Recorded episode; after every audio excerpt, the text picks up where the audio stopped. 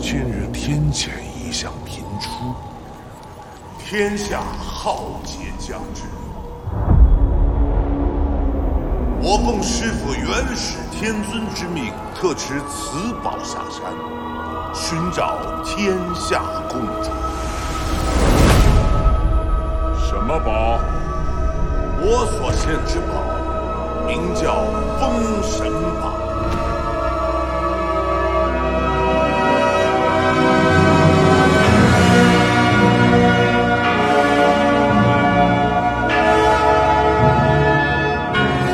大家好，欢迎收听叉点 FM，我是耗子。书记，小白，我们的节目会在每周三零点更新，想加微信听友群或者是想投稿的听众，可以关注我们的微信公众号，搜索“叉点叉点”找到我们。哎，那正值盛夏啊，好呃嘛哎今今年的夏天啊，尤其的热这一上来这么文啊，我啊，闻，来来首诗 是吧？哎，这这几天都热疯了，我跟你说，啊是热疯了。那我们都知道啊，每年的七八月份啊，在电影行业里面呢叫暑期档。哎，国产保护月对啊，毕竟学生们啊也都放假了，好赚钱嘛。是，那近期呢，我关注了很久的巨制电影啊，终于上大荧幕了。哎呦，哎，就是《封神三部曲》中的第一部，封神，哎，《封神》。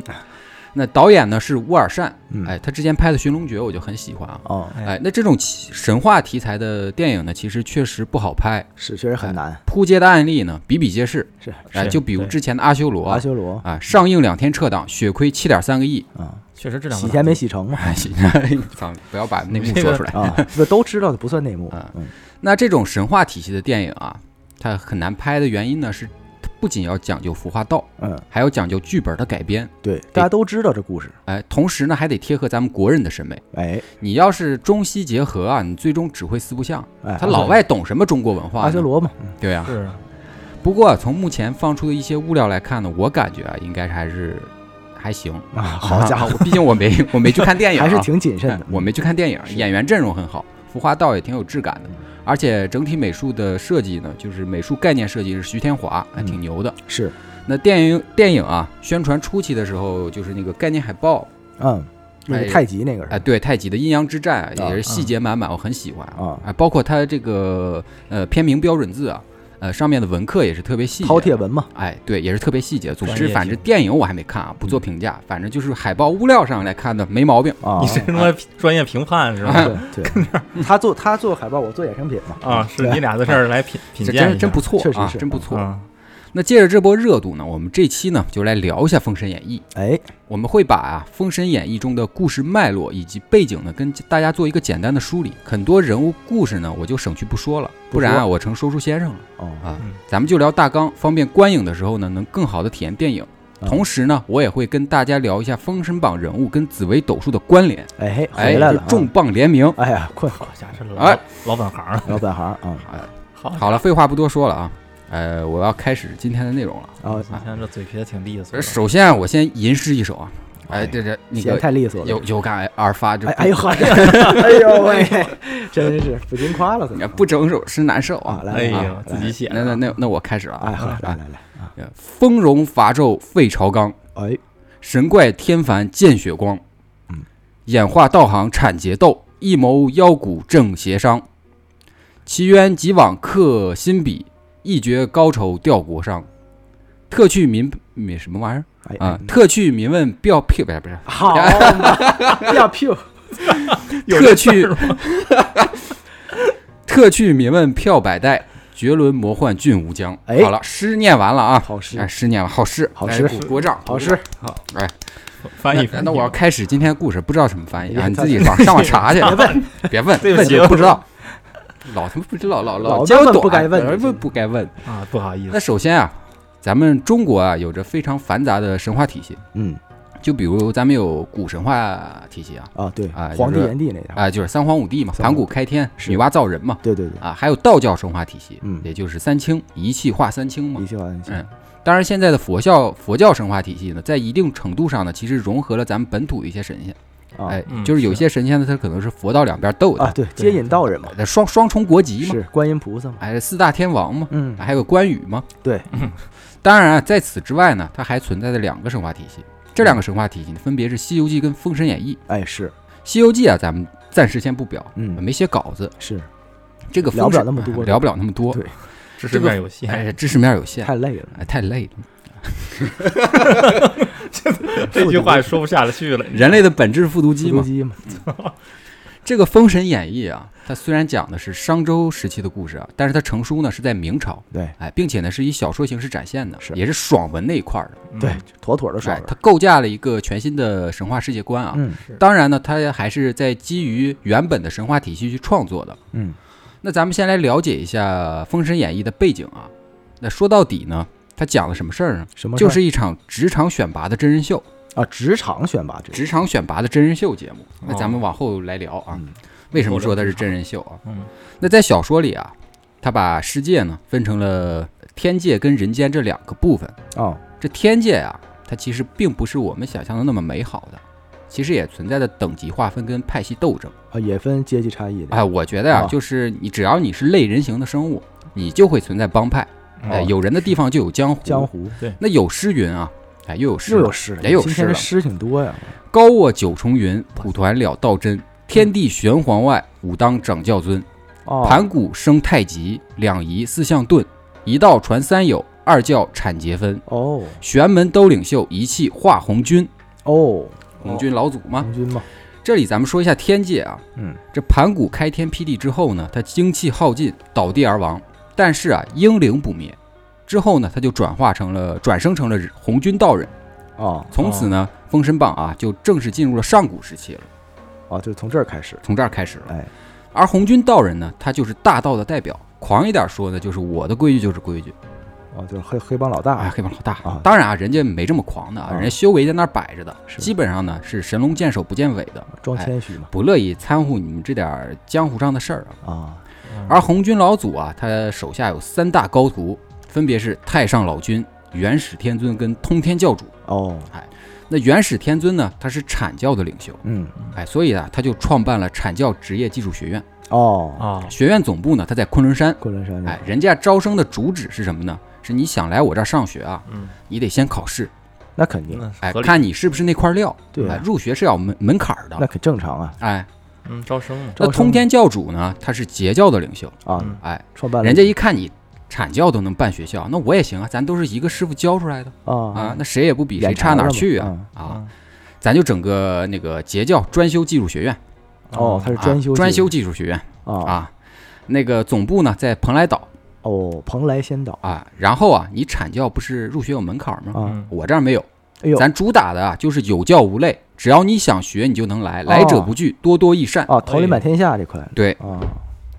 那太上老君呢，他主管人道，也就是人间，啊哎，并且呢，他是前面两位的大师兄，啊，也是最像他师傅的。玩儿的呢就是清静无为，你们哥俩斗去吧，我隔岸观火，啊不就不掺和你们这俩事儿，不开学校，人家哎，不开学校。不搞培训那套，不搞培训这块儿，所以啊，这里面呢，除了人道啊，其他两个学院啊都有很多学生，嗯，嗯，而且这些个学生呢，个个都是能兵强将，那肯定并且呢，产截两教啊，他们其实是存在着不可调节的根本性矛盾的，嗯，这是是啊哎啊，底层逻辑的矛竞盾。争关系嘛是啊同行是啊冤家嘛，嗯对是，底层逻辑的矛盾，一个是因材施教，一个是有教无类。嗯啊嗯那咱们说啊，他既然是培养人才，嗯，对吧？那他肯定是要往外输出的，嗯要不是你办学校干嘛呢这？培养他干嘛呢哎，？你得给给社会做个贡献吧。那嗯他当螺丝钉嘛，对吧？啊哎，所以啊，啊在这个学院之上呢，还有一个人啊，主宰一切。哦这个人呢，就是昊天上帝。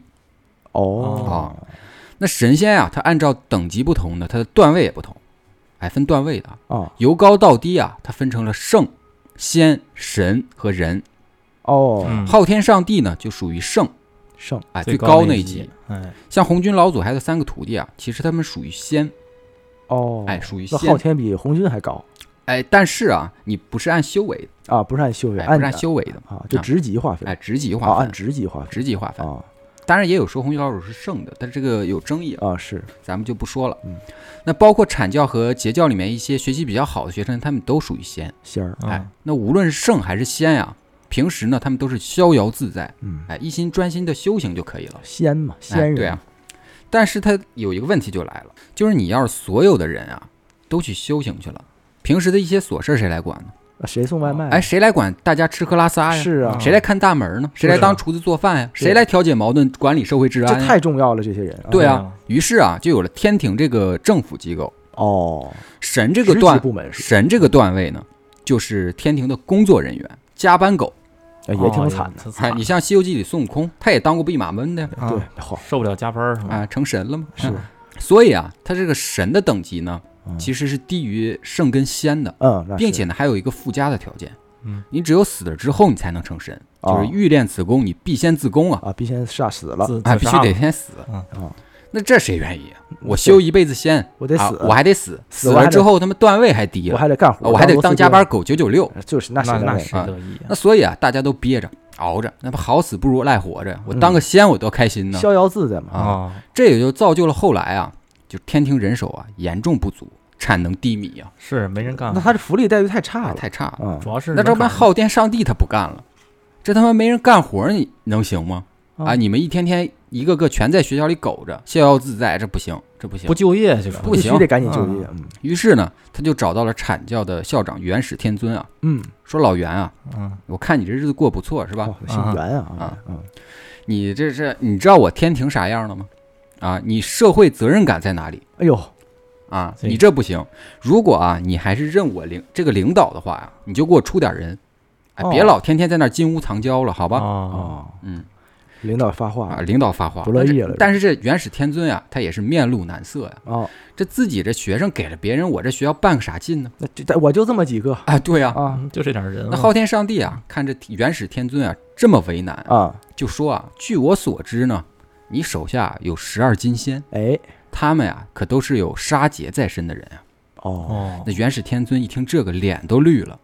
哎，为什么呢？嗯所谓杀劫啊，嗯，它是天地啊对仙神的一个考验，哦说白了就是渡劫。渡劫哎，每一会死千五百年一次，啊，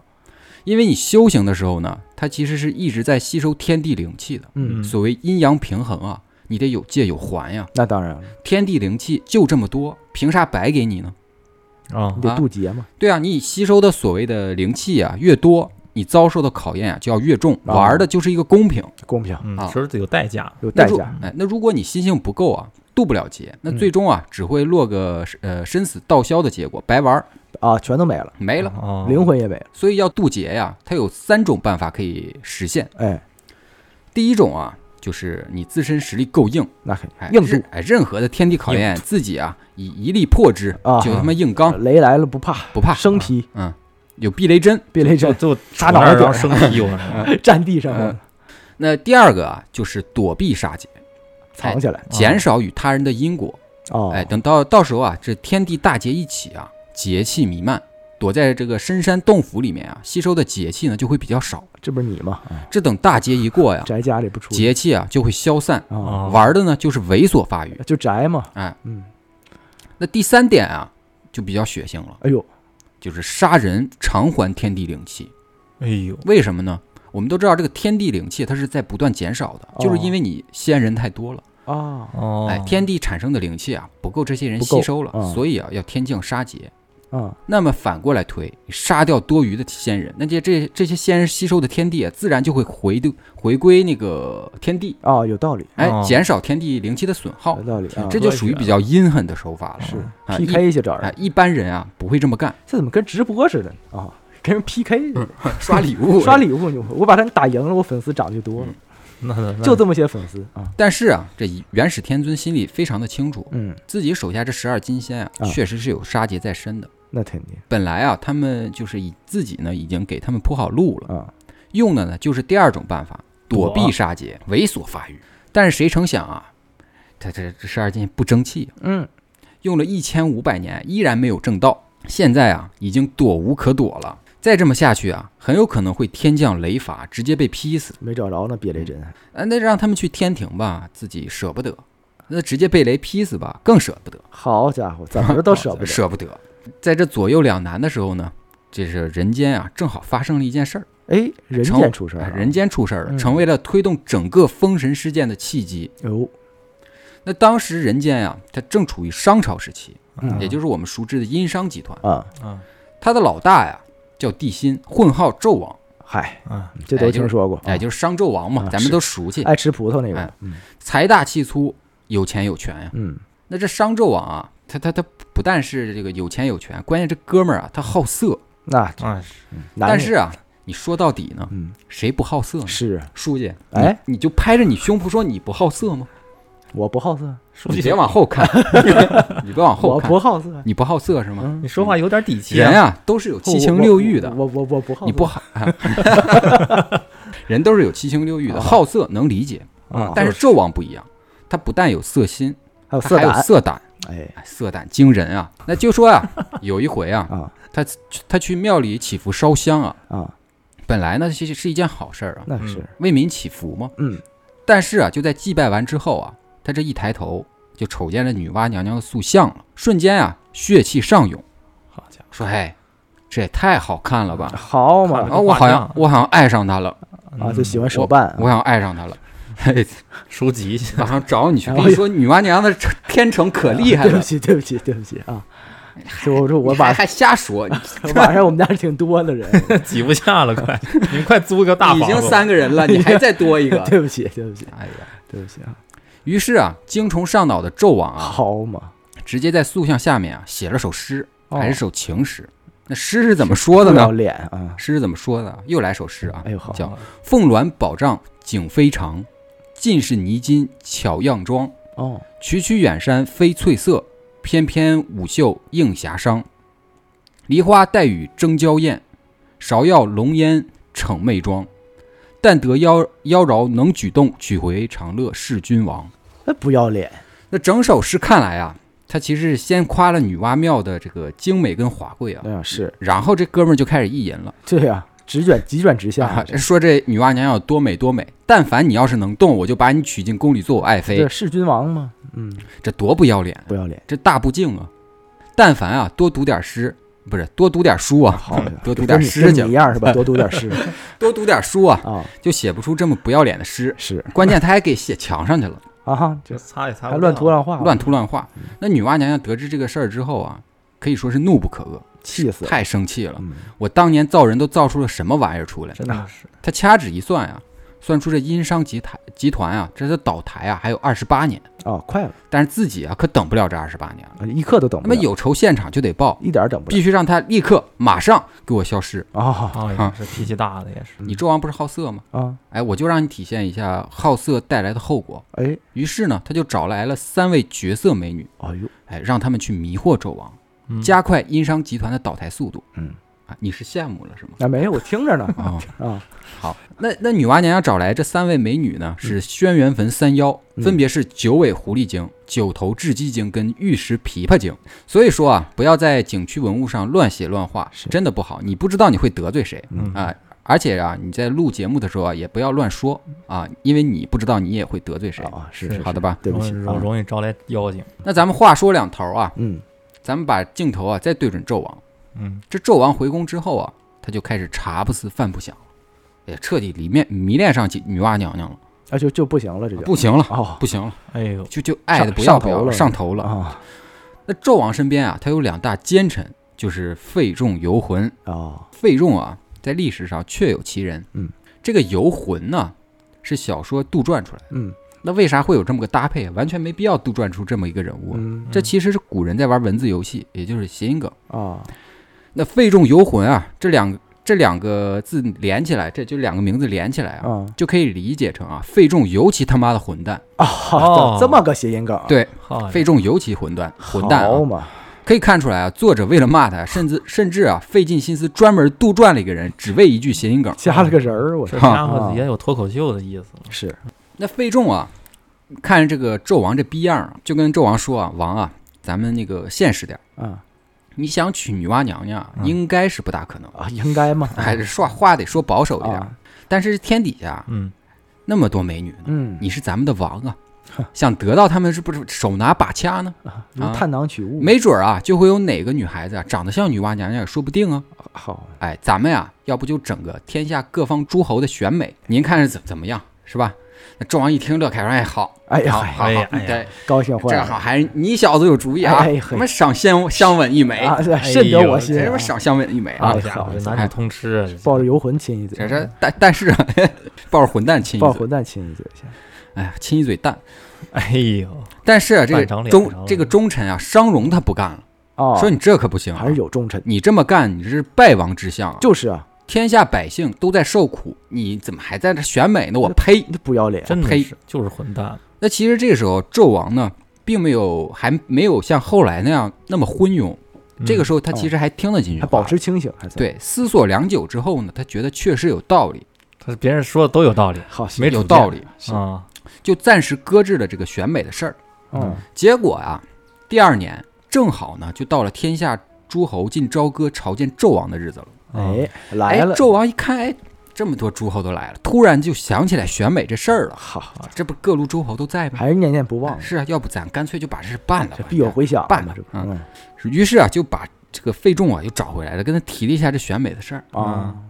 那费仲这人其实他挺聪明的，他一反之前支持选美的态度，啊，啊，就说陛下你啊怎么能出尔反尔呢？哎呦，哎您呦，是君王哎，啊，表现的像忠臣一样，哎，您是君王啊，啊意思是要把话口留给纣王。啊，忠言逆耳，选美的事儿是你让我干的，不是我妖言惑众，哎呦嘿，哎呦，这给自己摘挺清楚，这情商，我天，这是聪明人，双商哎，聪明人。那纣王就说这这不憋不住了吗？啊啊，嗨，哎呀，就这么简单点事儿，憋不住了，嗯是，你看我这茶不思饭不想，都瘦了，你不心疼吗？他俩是有啥关系？要不再亲一口 吧，再亲一口吧， 再你亲一口，那费仲就说：“那行吧，啊，我听说啊，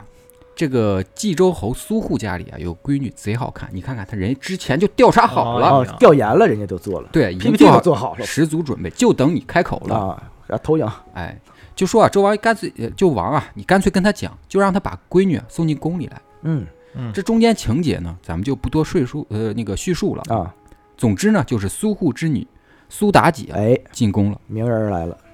这个妲己啊，她其实本身呢，她是一个特别好的女孩子。啊，好姑娘知书达理，很有文采，而且也很识大体。啊嗯但是啊，在去朝歌的路上呢，被九尾狐狸精冒名顶替了，啊，附身儿了附身了，啊性情大变，就形成了我们后来熟知的妲己。啊，九尾狐狸妲己，哎，对啊，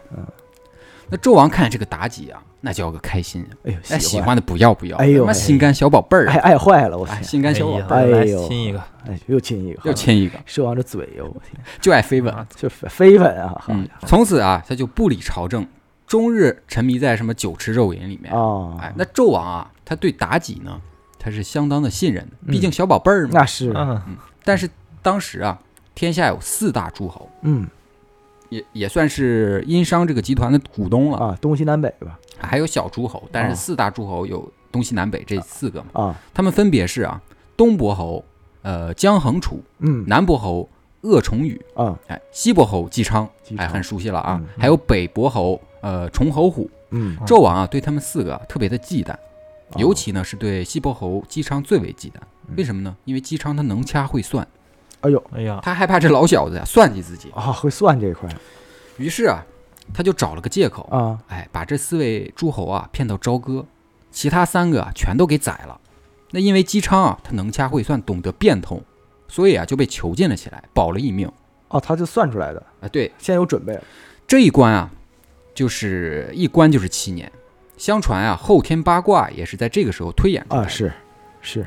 当然啊，姬昌啊，他其实在被纣王请去朝歌之前已经算出来了。刚才咱们也说了，啊，嗯，并且呢，还他还算到自己的儿子伯邑考对，也会被设计陷害。大儿子不，但，是虽然这都是命数啊，嗯啊、还是心有不甘。嗯，在走之前呢，他叮嘱伯邑考啊，说自己啊这回去朝歌啊，呃会被纣王囚禁，啊，将来呢如果纣王叫你过去，你不要去嗯，否否则就会有杀身之祸呀。你就给回一个，操我妈，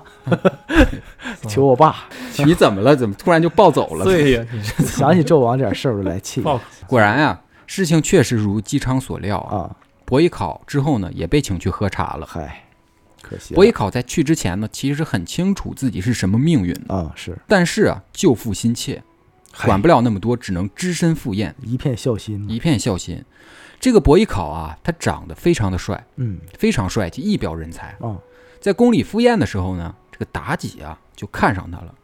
哦，哎呦，哎，说这这纣王又老又丑的，终于啊来了个小鲜肉，啊小白脸子，就想勾引他。哎呦，谁成想啊，伯邑考这个人啊，刚正不阿，严厉拒绝。哎说你丫臭狐狸精跟谁俩呢哎？呦，看出来哎了呀都，，看啊出来了，这 哎，是我杜撰的。啊啊， 好家伙，那妲己哪受过这窝囊气这啊？骂狐狸精， 哎，这妈直接找纣王反将了伯邑考一军。哎呦，纣王一听这，这还了得吗？你欺负我小宝贝儿，啊，那肯定受不你了你。妈混腻歪了你！我多爱他，你知道吗？哎呀，你知道吗？ 这是委屈的给孩子。立刻命人啊，把伯邑考啊剁成肉泥，哦做成肉羹，并且呢还逼在狱中的姬昌吃下，啊，这就给剁了。剁了。哎呦好所以伯邑考啊，算是封神之战里面第一个牺牲的人，哦，首个牺牲的首个牺牲的。也正是因为这件事啊，让姬昌啊决心讨伐纣 王。我天啊，是把孩儿儿子剁了给，是做啊成，食材了给我儿子。而且啊让我自己吃。对啊，对呀、真缺德呀！在姬昌啊被放出来之后啊，就成立了西岐集团，也就是后来的周朝周朝，啊，要和殷殷商集团硬碰硬了我。来刚一把那妲己这边他其实自己也没闲着，嗯开始祸乱朝纲啊，啊！先是弄死伯邑考嘛，嗯之后啊还设局陷害了姜皇后，啊，哎、嗯被挖了双眼，原配哎、嘛，受了炮烙之刑，最后啊死于西宫。给绑绑铜柱上了。对，嗯，紧接着就陷害比干，哎，嗯哎，说自己得了病，需要比干的心，对七窍玲珑心嘛。对，比干啊最终也是被人挖了心，挖心了。哎，还有很多人啊也都死于他手，咱们就不做表述了，哎，大家可以毕竟自己是去大纲看嘛，哎，啊自己去看，大家可以，哎，很精彩啊很。有意思，很很有有意思嗯当然啊，纣王跟妲己也有怕的人，哎，他怕谁呢？他怕文太师文仲。哦，文仲是托孤大臣，和和黄海涛操，啊，好 好， 烫烫嘴这名儿，给你烫的，是和黄飞虎啊，嗯他并称为殷商文武双璧， 哎，对，是文能安邦，武能定国，说的就是文太师。文太师哎，这骑个个狮子这个句句子就是形容他的，啊，嗯，并且呢，他还是截教子弟，法力无边呀、但是碍于啊，文太师常年在外征战，哦没法盯着纣王这老小子，哎，也是鞭长莫及，只能让他作吧。哦那咱们再说回仙界这边，啊，对，仙界这刚边是人界这块儿，对，元始天尊啊也是掐指一算，这全是人说这殷商纣王啊，他他惹了女娲娘娘，这可不得了，大限将至啊！完蛋了，突然啊，灵光闪现，哎，如果啊，他让自己手下的弟子们去帮助西岐灭灭商，嗯，这样一来啊，不但十二金仙啊能在战争中杀人渡劫，被杀的人呢还能封神，解决自己领导的需求。哎呦，一举哎，这是得呀两全其美啊，太棒了，太棒了，太棒了是吧？啊！为了高兴干的，太高兴了，哎呀，这喝一哎个，你能体验到他的喜悦我吧？能体验他的兴奋，是。好家伙，你比他妈那个 得知三个狐狸精，你还那个 还高兴呢？我感觉这就有有看到了盼自头己前途，你知道吗？啊，看到了是吧太？舒服了，好你也家想伙被杀？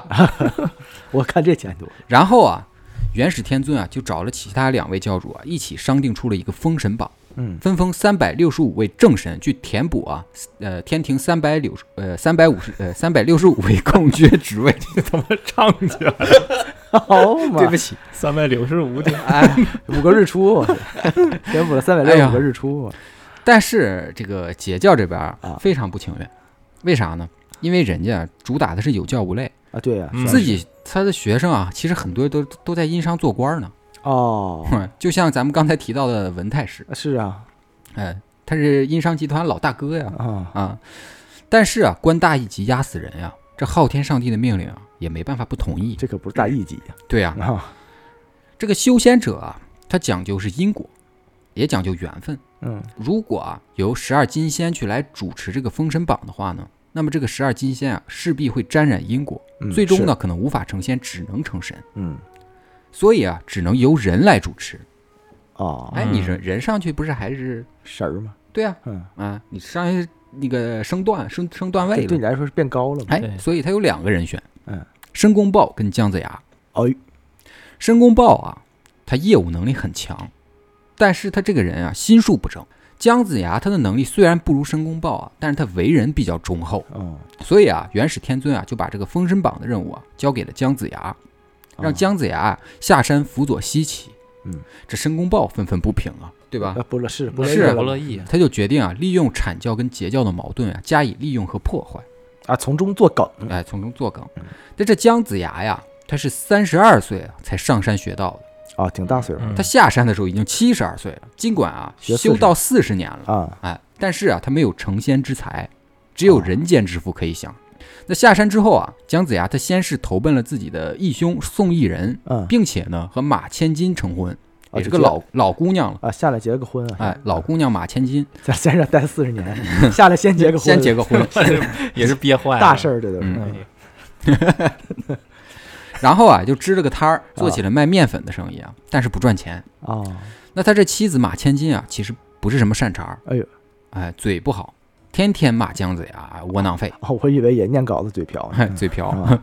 最终啊也是和姜子牙离了婚，啊，哎呦挺可怜，一场空啊一。场空。那宋义人看这情况啊，就调和说：“你这不是，呃，会能掐会算吗？对啊，对啊，要不你就整一风水风水算命摊儿得了。哎对啊，对啊，姜子牙一听也对呀、 啊，卖面粉干什么？我怎么没想到 呢？先他妈卖面粉 了，我操！跟你这专业不搭，没吃我怎么没想到面在山上是怎么哎着？啊那算命馆一开啊，你还真别说，确实比做生意强不少那是啊，啊。那对咱狗们了专业。那咱们都知道，姜太公啊，他有个爱好，钓鱼嘛，钓鱼嘛，对，不是钓鱼执法啊钓，也不是赌博那钓鱼啊属，于钓佬 嘛。钓凯子，哎，确实是钓凯 子嘛，钓周文王嘛。那有一天啊，这老姜正钓鱼呢，当地啊有一个樵夫啊叫武吉，嗯正好路过这那个姜子牙钓鱼这地儿，啊，就瞅见这姜子牙这鱼钩是直的，哎，心想这老头老头脑子有泡吧？就这没没打窝就钓，是 啊，打窝窝，就想上前啊指点一二啊。姜子牙就跟武吉说：“你这懂个屁！你哎呦嘿，哎呀，这这说话也不不好，咱好啊听，这叫宁在直中取，不向曲中求。哎哦，，不为锦鳞射，只钓王与侯。嗯哎呦，哎呀，这挺有理啊！那我武吉一听说，滚你妈！ 我去你妈！ 你七十三岁的活坎儿上，你给我费这么大话， 你都跟坎儿上了，你给我，我教你钓鱼，你还事儿还挺多。说你妈还王侯，我看你像猿 猴。哎 呦，猴王，我这看俩人怎么都给骂姜子牙也不甘示弱，那能乐意吗？哎就说你这左眼青，右眼红。哎，今日进城打死 人。哎呦，好家哎呦伙，给人算了，我 直接给你当这场算武吉听见姜子牙诅咒自己，顿时大怒，说你能不能好好聊天 儿？咱们是闲聊就闲聊，对啊呀，你干嘛要那个堵口咒人呢？骂人我骂人关键你这不押韵啊！你这 这 这最受不了就这个，这不押韵。嗯那俩人啊，话不投机半句多。啊，嗯，武吉啊，这背起木柴，扭头就走，哎嗨，哎呀，不跟你嗯却不唠料啊，却不料啊，在城中南门口啊，恰好啊就遇到周文王啊跟文武大臣一起出城打猎。哦，惊慌之余啊，由于街道狭窄，扁担啊不小心打死了门军王相，哎呦，还真把人打死，打死了。那文王啊看见这个情况啊，就认为啊，你武吉打死了王相，理应一命抵一命。哦，于是啊，就在南门的大街上画了个圈儿，说你武吉就站在里面，就把武吉啊囚禁在这个圈儿里面，哦这就是所谓画地的为画牢地为牢。哦这个成语是从这儿来的，哦，意思是就是说啊，你跑不了，我会算卦，只要你出了这个圈儿，你走你走到天南海北，我我都都能能找找着你。哎呦，这卦可太厉害，那武吉啊，就在这街中啊被禁了三日，不禁啊放声痛哭，他哎呀妈都尿裤子了。那肯定对憋这着够呛，这个时候啊，救星来了，姜子牙来了，哎，就说啊，我他妈当时跟你说你还不信，还骂你还说我像猿猴， 我看你像猿猴，现在知道我对你好了吧？你看哦啊嗯，你这样啊，你现在就回家，啊，没事儿。回家之后啊，你在你家床底下啊挖地三尺，藏里边儿，把你穿过的一件衣服埋进去，哦，这事儿呢就了了，替身儿了，替身儿了。啊，半信半疑的武吉啊，就按姜子牙的办法去做了，他也嗯没办法了。是啊，果然啊，这文王回来之后啊，见武吉不见了，嗯大怒，就开始卜卦，得到的结果呢是武吉已死，哦，哎，于是啊也就不再追究了。啊，啊，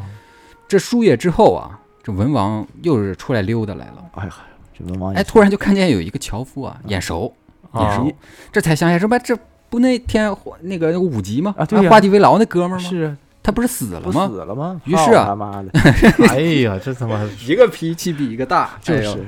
当时的国骂这么流行吗？当时不行，当时环境不好，然后啊，他就就上前质问，嗯这才了解了事情的原委。哎，之后啊，文王啊，根据武吉的指引呢，就找到了姜子牙。两个人呢，在这儿啊，算成功会师了。哦，可这不他们钓的着了吗？对啊，他们的目标啊非常一致，就是干翻殷商，打倒纣王。你看看，嗯，押韵啊，强大的猎人都是以猎物的身份出现， 押韵，终于押上韵压了，人要不就掉嗯，钓嘛钓上凯子钓了。上王猴了嘛，可是别忘了啊，还有申公豹在捣乱。就是有做梗的，这申公豹啊，他是姜子牙的师弟。嗯哎，这人啊，除了法术能力强，嗯口才极好，哦，天生啊，他就是玩洗脑这一块儿的。适合做传销电台这的呢。他一看啊，姜子牙的姜子牙啊，姜子牙，姜子牙呀拿到了封神任务啊，嗯他嫉妒。你说你这姜子牙，你何德何能呢？对，你凭什么除了会钓鱼，还用直钩子，你还会干啥呢？就是凭什么呀？那脑脑子有泡七十三了都啊，他就开始游说啊嗯，阐教子弟啊，就都加入自己，别跟姜子牙混了哦，他游说阐教子弟开始啊啊。可是啊，阐教这边啊，没人搭理他。哦，你看人家都不是好修为高哎就尚，说啊，啊，我们呢都安扎了反诈 APP，哦，都安装了反诈 APP，不好使，你忽悠不了我们。不不好，所以啊，各位听友，呃，反电诈，你我同行，安全可靠。哎，请安装反反诈 APP，让骗子无处可骗。哎哎呦，好家伙，你这哎呦广告这么磕巴啊，好，好了，那个我们回到故事啊，好好好，这甲方的为啥不给钱？哎这不哎不给给钱钱啊，我操那个申公豹啊，他偷鸡不成反蚀把米，自己啊还被逐出了师门啊，也够呛这了，这这不行，这太太剥去 了，就憋屈死了，是不行，这他妈咋整他心有不甘，说行行想行，你你你阐教牛逼，啊？啊，此处不留爷呀、自有留，自有留爷处哎，四处不留爷呀、爷开小卖铺。啊，嗨嗨，哎，啊哪儿都不留，哎于是啊，他就跑到截教那边儿，嗯，哎，对着截教子子弟啊一顿忽悠，哎咱就说他应该是中国传销第一人啊第。一人最早的，嗯那截教子弟他没安装反诈 APP 啊，还他你他看他啊纷纷响应啊，完了哎，就基本上都加入了殷商集团都了拐缅甸去了，啊。他们总部到到缅甸到去缅了，甸了， 换总部蓬莱岛不要这瞎说。啊。蓬莱岛是我国不可分割的领土的， 对不起， 又对不起了，对不起，对不起，到时候他妈不是七二找你 去了？是是，请请你喝茶去了。我也得下反诈 APP 哎呦我操！哎，那这截教子弟啊，不是都加入殷商集团了吗？啊这就导致现有的这个局面啊，已经不是商周之争了，那是变成了阐教跟截教两大门派的斗法了。啊，哎，正儿八经的神仙打架了神。仙打架了，VS，那西岐这集团这边呢，哎，当然就是姜子牙领头了，嗯哎，对吧？手下啊得力干将不少。哎，我们非常熟知的有谁呢？嗯，哪吒、哪吒，雷震子、哎，杨戬嘛。那对，啊，这哎，哪仨人嗯吒嗯哪吒都不用说了，不说了，哪儿拖闹海嘛。是，嗯， 哎，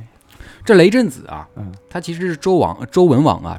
呃，姬昌的第一百个儿子，并且他不是亲生的，他是、啊，收养的的啊，收养了一收养百哦那个，嗯也挺多了，他妈九十九个儿子了。九十九个亲生他的，就收养了一个啊，嗯 他也没闲 着，九十九个亲生。生的，一人领养了一个。嗯，领养了一个。那不他跟姜子牙投机吗？下山就结婚，嗯，这他妈完蛋那了！话说啊，姬昌啊，这有一回啊嗯，到了燕山一带，啊结果突然下雨了，就躲就在这个树下躲雨嘛。啊，这大雨滂沱啊，足足下了半个多时辰哎呦。这姬昌他能掐会算，咱们都知道嗯。这一算就说啊雷过生光，将性出现。你看，果然刚说完啊，霹雳交加，震动山河大哎地，崩到化岳高山。哇，那姬昌啊，就赶紧派人啊去寻寻找所谓的将星。结果这不一会儿啊，就在一个古墓旁啊，啊找到了一个婴儿，哦，面如桃蕊，目有光光华。这个时候的雷震子啊，他其实还是正常人的模样，哦，这找着是雷震哎子，，就把他收为义子嘛是，是因为雷震打雷嘛，所以对叫雷震子这嘛。雷震宇嘛，刚 过去，这来人这死了吗？之后啊，他又拜了，就是雷震子啊，又拜了阐教福德真仙云中子为师。啊，是那，咱们刚才说啊，他小时候其实正常模样，嗯，哎，后来啊，他是因为啊误食了师傅云中子的两颗仙仙杏儿，哦，哎，所以啊，他才面如青靛，哎，发似朱砂哦，才变成那样，对啊哦哦，吃了就吃是吃毛脸雷公嘴嘛，吃假 药了，食物中毒了，食物中毒了，我毛脸雷公嘴嘛嗯是，是然后身长二丈嘛，全身水水褐色啊啊是啊嗯，而且啊，他还生出一对翅膀，肉翅，好家伙，叫风雷双翅，哇，酷啊，手使一条黄金棍啊嗯，力大无穷，武艺高强，而且啊，他飞行速度极快，可日行万里，哎呦嗯，好几马赫，哎，擅长空 战，哎呦，那哎是，，而且善于攻城、战斗机，我 天，战斗机。轰炸机空投的嘛对，空投的，我天，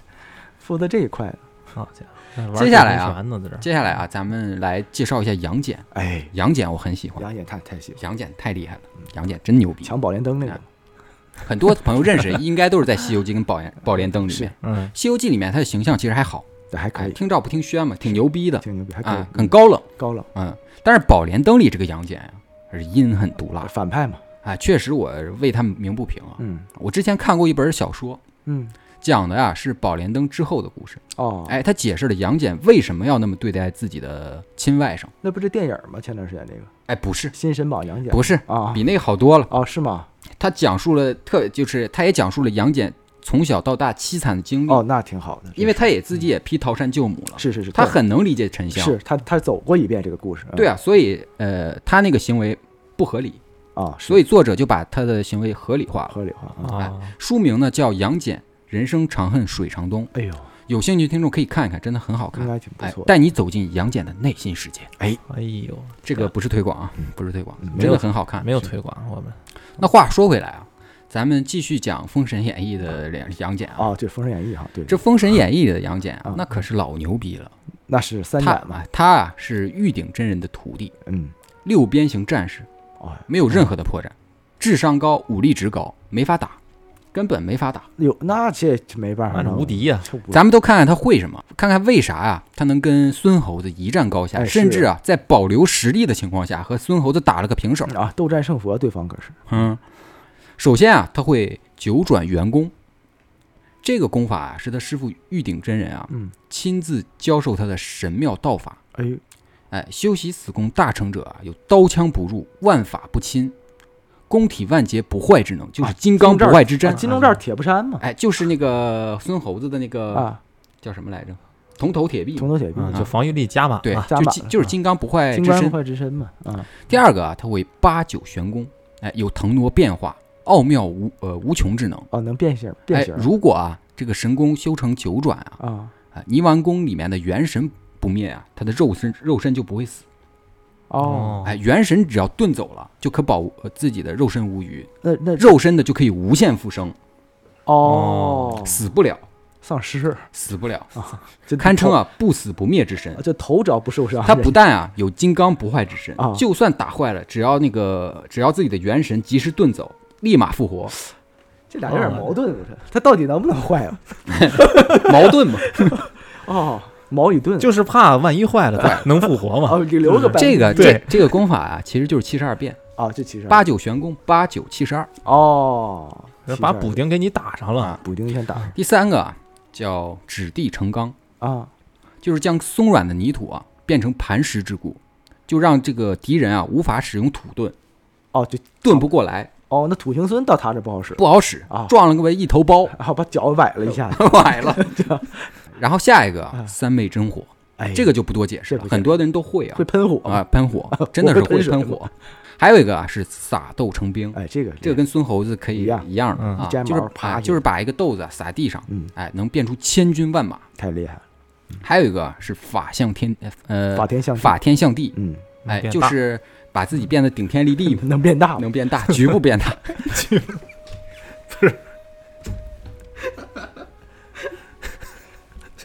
看来我们都会。啊这多少里边会几个，我 感觉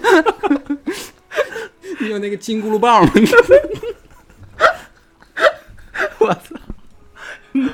多少会点儿，稍微的吸对会的不多，就一小点儿，操！嗯，对不起啊，嗯，好好好，人家这个是上抵三十三天啊啊，是下至十大十八层地狱这么大啊。哦那么大呢，哎哎没法聊了，我靠。是是比不了。晚上全扒咱窗户哎来。还有一个啊是五雷诀，哦，道家术法术里面雷诀是至高无上的，是人家就会啊。刚猛啊，当然啊，土遁人家也会，哎，最后啊是他的天眼，哎，能洞察一切，哦哎，和孙悟空的这个火眼金睛火眼金睛差差不多功能，但是他这个天眼要比孙悟空那牛逼。啊啊！对，在孙悟空这不就是强给了一个火眼金睛？哎对，讲了他这么多呀，应该能感觉到啊，他在《封神榜》里其实应该很重要。那当然了。确实啊，在原著里面，姜子牙啊非常的依赖杨戬，哦基本上啊杨戬不在，姜子牙啊他就会六神无主，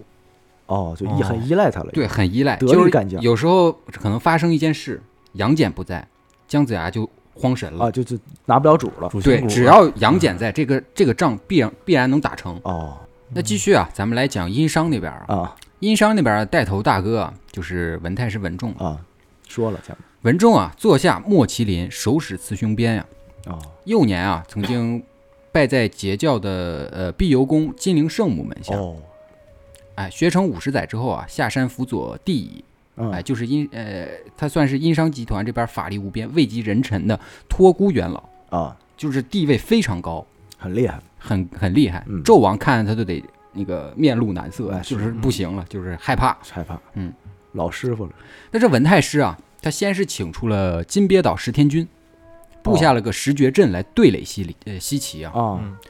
这十绝阵呢，分别是啊天绝阵、地裂阵、风吼阵、寒冰阵、金光阵、化雪阵、烈焰阵、落魂阵、洪水阵跟红沙阵。哦呦，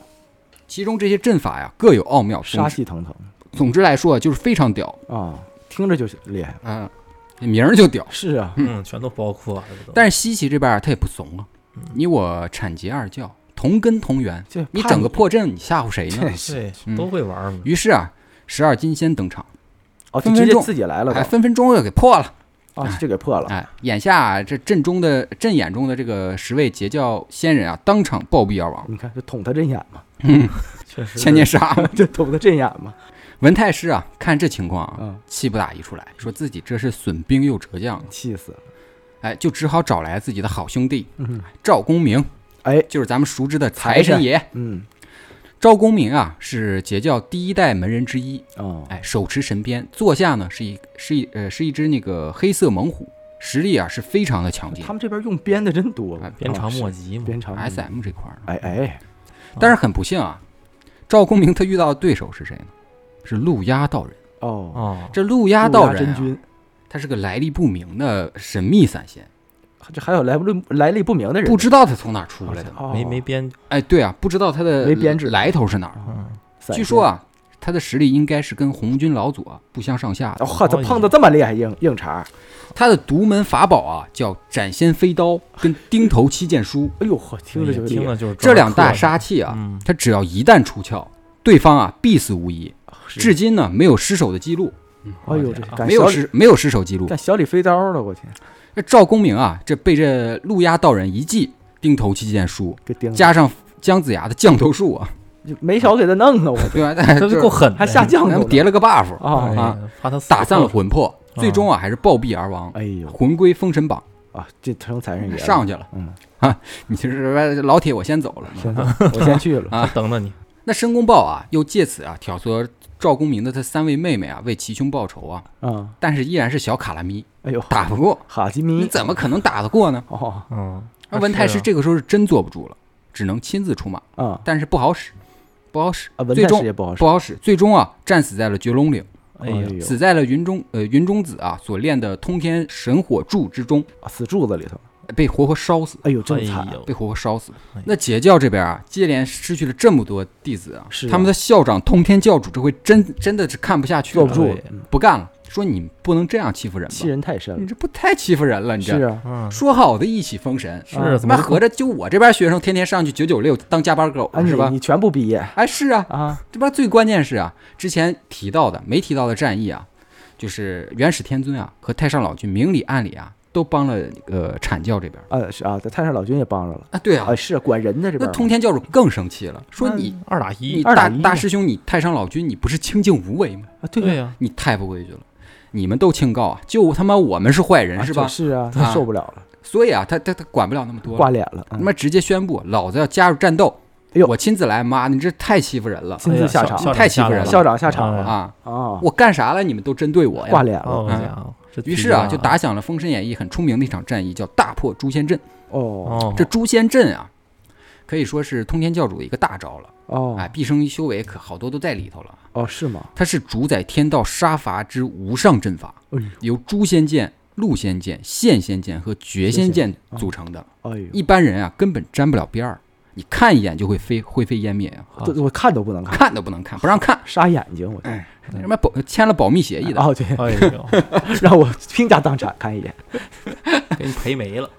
这阵法啊，其实是搞得太上老君跟元始天尊也是十分头疼。啊，是啊，说这老小子呀、还他妈有点东西，这还太他妈他轻敌了。这恰好啊，这个时候呢，哎，有个人来访，来这边做客，那啊就溜达过来。谁？呢？准提道人。哎呦，准提道人，哎，那太上老君啊，这这灵光一闪，印度那说边哎来哎说哎准提啊，的啊你这这你跟你那哥们儿啊嗯接引道人啊过来啊帮个忙呗，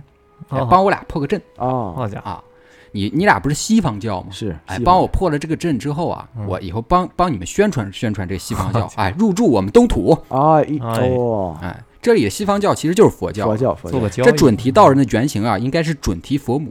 而接引道人的原型呢，应该是阿阿弥陀佛，哦，这说法不太一样。说法不一样啊，但是众说纷有说纭，是也不一定对。对但是也有说这个准提道人啊，就是后来的菩提老祖的啊，对对有啊有啊。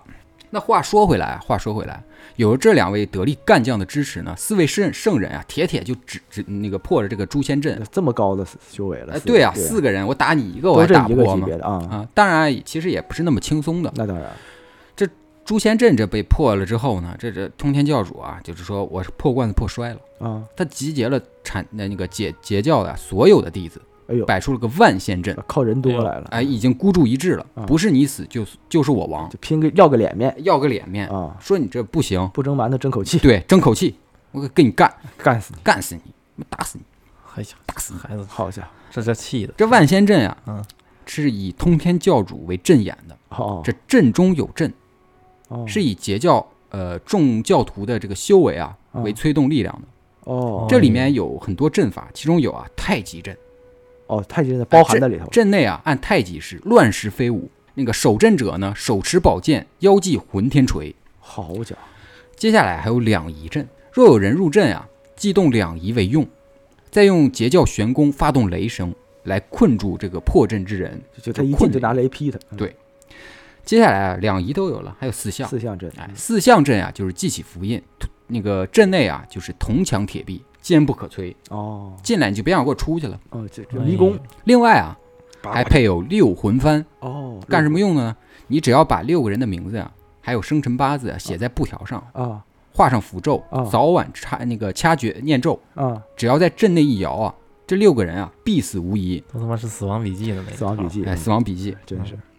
本来啊，这个阵法呢可以说是无懈可击，嗯这这阵连你听就都算不能红军听老祖你来了，嗯你也得困在这阵里给我待几个月。啊，好家伙但是啊，呃，坚不可摧的东西往往是从内部瓦解的，哎，怎么着又捅针眼了？前前杀去了。又捅针眼了在万仙阵之战啊决战的前夕呢，啊！通天教主啊，把他煞费苦心炼制的这个六魂幡啊，交给了长耳定光仙啊去保管。此宝啊，能能克制四大圣人啊，哎呦，只要在关键时刻祭出此宝，便可取得万仙阵之战的这个完全性胜利、哎呦，压倒性胜利你。看好看，家伙，关键性法宝然而啊，就当这个万仙阵之战啊进入白热化，啊，该激发通天，教主这边喊说：“哎，过来，哎你把把把这这把把把伞给我拿来， 咋快记记法宝了呀？啊法宝法宝，啊却迟迟没有半点回应啊。哎呀原来啊，这个长耳定光仙啊，早就被吓尿裤子了，完了把六魂幡啊献给了元始天尊，哎完哎，了完了，投哎诚呀了，出叛徒这了。叛徒出啊，叛徒了得那通天教主啊，失去了这个六魂幡啊，气死了，自然肯定是不能是这个四大圣人的对手了。那是哎，那这个万仙阵之战啊，最终以截教惨败而告终。啊，听起来也挺惨的，那通天教主个憋屈啊，别就想着我必须要再搏一把，哎呦，还哎呦有还有东西这么啊嗯上头了，我上头了，这么上头，跟你丫死磕到底。来吧，但是这个时候他师傅来了，啊遭到了红军道人的严厉反对。你快拉倒你吧，快拉倒吧，还他妈打 呢，还打，再那边打都你投人诚没了，乱糟的，嗯并且啊，把他带回了紫霄宫啊，关禁闭。啊，这个时候啊，通天教主啊是泪流满面，哎呦说他妈连师傅都不要我了完了，哎呀，难真过坏了惨，很难过，我伤着了，啊，伤着 伤心了。伤着了，至此啊，截教元气大伤，是殷商，殷商啊也不得不面对啊这个失败的结局。啊，是这纣王啊，该说不说，其实他是有点子骨气在身上的，哦，他没有投降嗯，还是独自到了摘星楼嘛。啊，摘对，星台嘛，引火自焚了。啊，嗯，那最后啊，姜子牙啊登上封神台啊，嗯，开启了封神榜了、啊，开始念名了，哎，开始念了，大家你你他妈去那边儿，啊你去是这边儿，你工位在这儿，对，他负责人事这啊是边，那么嗯朝九朝九晚六签合同嘛啊，。签吧，好家那些战死的那个产节二教弟子都被封了神，啊，这些没阵亡的啊都，入职了，还有很多没阵亡的啊你像什么陈塘关李靖、啊哪吒、是，杨戬、雷震子，他们都都没有在都榜内，但哦因为他没死，那他们不也去天庭了吗？我印象里面没有。那《西游记》可有啊？ 《西游记》是后来上去那的托嘛塔，天王一过来，夸拿个塔，那后来上去的呗。哦，而且两个他是他其实里面 后有传，后来后不小传心死了呗， 呃不小心死，伙，这得多不 小心，那肯定是呗啊， 按这逻这 辑 不，封神三部 曲吗？这是第一部， 后两部就讲他们怎么不小心啊， 不小心死怎么了。不小心死的。他们也是通过自己的不断修炼达成正果，最终肉身成圣，啊，嗯，对对对，肉身成圣了。肉身成圣，最后啊，封神榜它总共有十个部门啊，分哦别是雷部、火部、温部、斗部，还有群星烈宿、三山五岳、呃太岁部、财部、斗部跟水部。哎，它每个职位职能不一样，哦，自己去查去、就啊，部门不一样部门不一样。啊，这这就是封神榜大致的故事啊。哦我其实讲的比较笼比统较快啊，比较很快多出名的人物我都没有提到过，是是哎，只是梳理一下大纲。嗯，哎，有兴趣的听听友呢，你们可以自己去看看电影啊，嗯或者自己去翻翻小说有。兴趣看看书也行，书哎确对实是很哎，详这细，就是整个故事的脉络。嗯，为啥是职场选拔呢？是现在也听出来了，是这就是是个是职场选拔职场选拔嘛，对真人秀，对，真人秀节目，就逼着人毕业嘛，真人秀节求目职节啊目这嗯是。昊天上帝是观众嘛，观众哎，总策划。那节目开头咱们不是提到了吗？嗯，说《封神榜》跟紫微斗数其实有关联，重磅联名嘛，啊，对啊，重磅联名。连哪儿的？哎，那咱们接下来浅聊一下，啊哎，在紫微斗数里面啊，其实星耀，它的星耀啊哎，都对应着《封神榜》里的人物。哎是，那星耀在紫微斗数里面非常重要啊，嗯，你要是想去解盘啊，你一定要通过星耀的性质和组合啊去解的。啊，那你在了解了《封神榜》这里面这些人物的性格之后呢，你就能更好的了解这个星耀的含义到底是个啥，哦，还是互呃互相辅助的。哦，有历史关系的，嗯哎，首先啊，咱们先来聊紫微星，啊，呃，它是地星嘛，也是最重要的那最一重要颗。的姓你们猜它对应着《封神榜》里的谁呢？你们猜猜？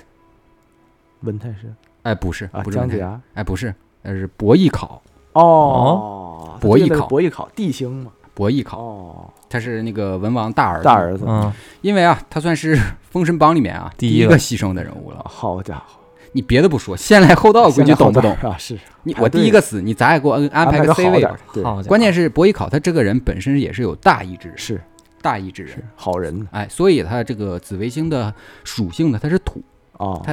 的含义就是包容，哦大义是是，对吧？哦，对哎有大有义有帝王之相，对对对对，紫薇地星嘛，地星嗯。那接下来啊，咱们来聊贪狼星，嗯，它对应的是谁呢？它对应的是苏妲己。哦哦，贪狼是苏妲己，所以也说啊，这个贪狼星它是桃花星。哦哎，这就对应上了，而且还包含了很多酒色的含义在里面。哦，这么个回事儿，对你一说妲己，你肯定就能知道这是是个是，性质是啥了。对，哎但是是咱们苏别忘了，那个妲己啊，在被九尾狐狸精附身之前，她可是个知书达理的好姑娘。是啊，啊是，所以贪狼星它就有两个属性，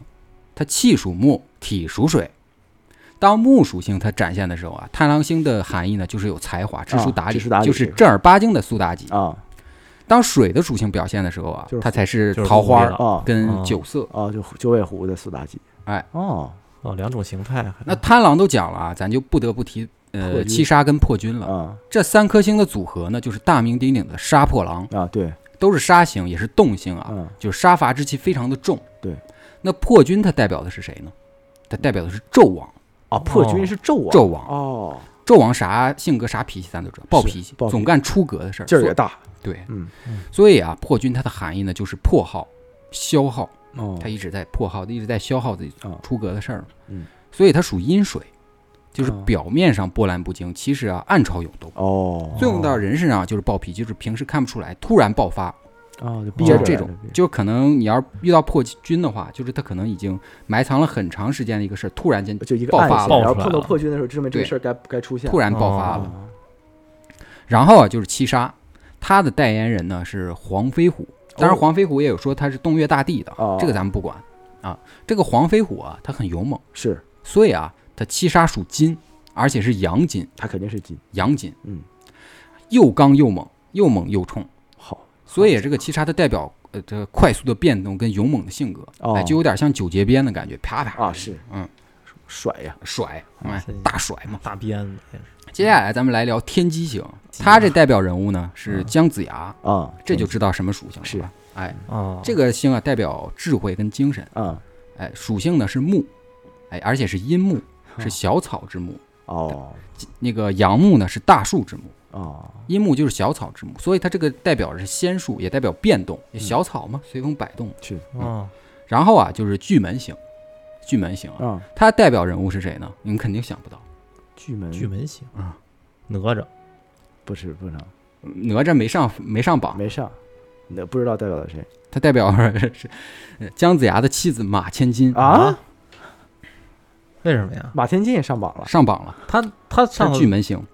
是自己走后门给上的榜，他不是离婚我跟你了吗，讲，我跟你讲啊，前期嘛。故事里咱们也提到了，啊马千金这人嘴不好，爱嚼舌根子。啊是，因为哦是因为啊，在姜子牙穷的时候跟他离了婚，啊后来啊，姜子牙他得势了，啊，马千金啊特别羞愧，所以他羞愧自尽了，魂归哦封神榜，哦，他也能进啊榜，也上了人也能信榜，上了能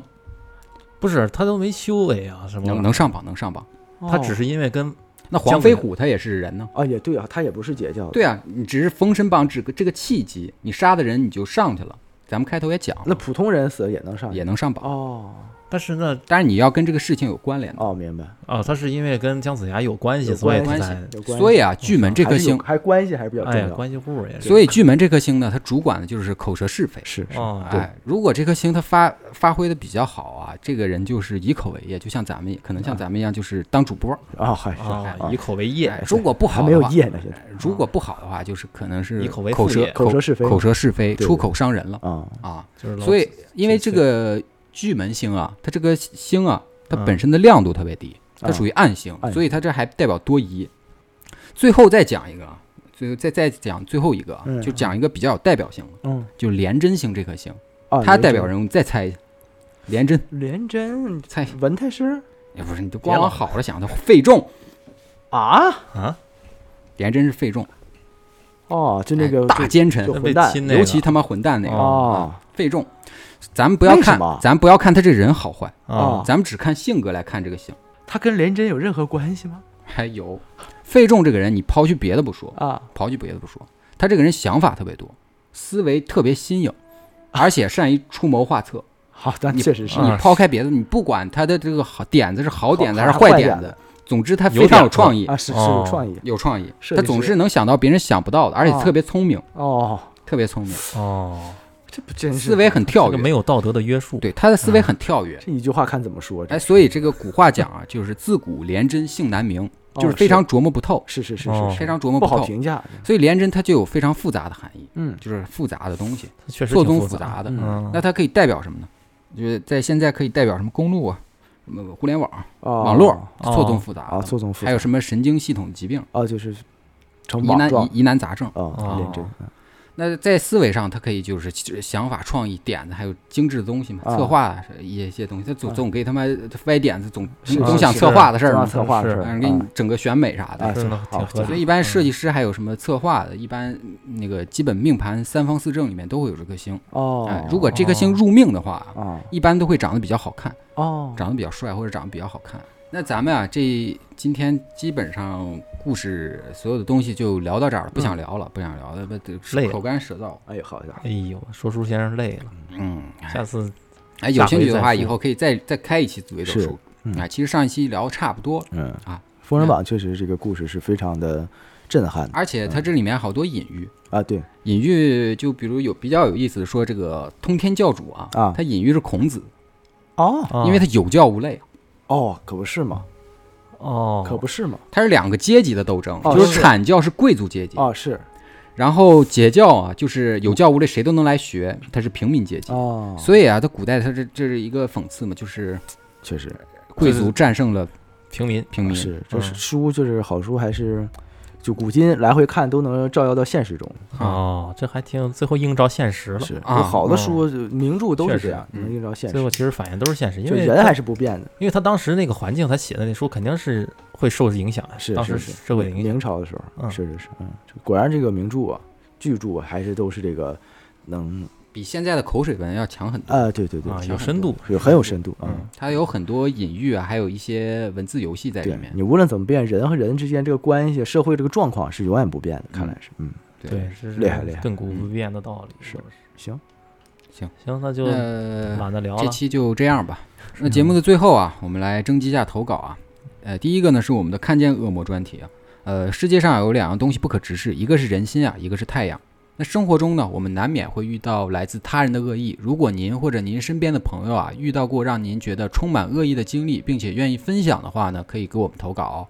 呃，第二个呢是我们的鬼话录专题。如果您身边有一些亲身经历或者是道听途说的灵异经历，也可以给我们投稿。投稿方式呢就是哎关注我们的微信公众号，搜索“差点差点”来找到我们。好，本期节目到此为止，感谢您收听插电 FM，啊啊，我们下期见。哎，拜再拜。见拜拜拜拜生有雅兴，怒何朝？生何在？在异乡。双亲老兮发苍苍。淡淡雨幕幕，倚门望。长夜今夕，日江上。月如钩，隔肝肠。战鼓擂兮声何壮？死有何伤？